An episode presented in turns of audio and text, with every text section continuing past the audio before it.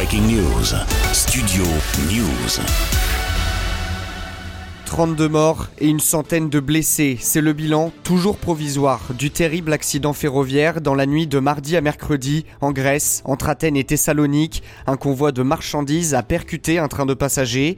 Trois wagons ont été entièrement détruits, dont un qui a pris feu. Plusieurs personnes se sont donc retrouvées piégées dans les flammes. Environ 150 pompiers ont été mobilisés pour éteindre l'incendie et venir en aide aux victimes. D'ailleurs, les opérations de secours se poursuivent mercredi matin. D'après les premiers éléments de l'enquête, les victimes sont des étudiants qui rentraient d'un week-end prolongé. Une réunion de crise du gouvernement a été organisée tôt le matin. Le ministre grec de la Santé, Thanos Plevris, s'est notamment rendu sur place. Le gouverneur de la région, Kostas Agorastos, craint lui que le nombre de morts augmente. D'après les médias grecs, il s'agit du pire accident ferroviaire que la Grèce n'ait jamais connu.